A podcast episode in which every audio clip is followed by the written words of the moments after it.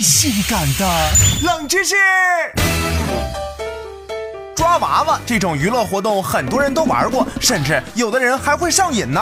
花个大几十块钱抓上个几块钱的小玩意儿。然而，这些抓娃娃机也有一些不为人知的冷知识，冷门指数四颗星。玩过抓娃娃机的人都有过这样的经历：明明爪子的位置摆放的很正确，可是只看见它弱弱的抓起奖品后又掉了下来，看起来好像是机器不太给力的样子。但其实这些娃娃机是被操作过的，从抓娃娃机的说明书上就有所体现了。在说明书上有这样一条。获得利润很容易，只需要简单的输入硬币的价值、商品的价值和预期的利润水平，机器就会自动计算出什么时候才可以使出全部的力量抓起娃娃。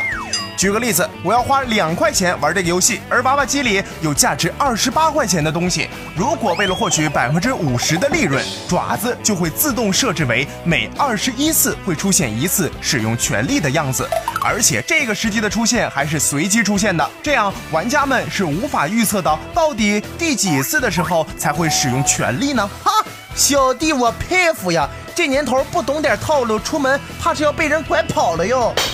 说明书里还有一行字，上面写的是掉落技巧。这个程序会使机器让你觉得哦可以赢得奖品，就相当于让你眼睁睁地看着娃娃被抓起来，马上就要成功了。结果爪子突然一松，娃娃就掉下去了。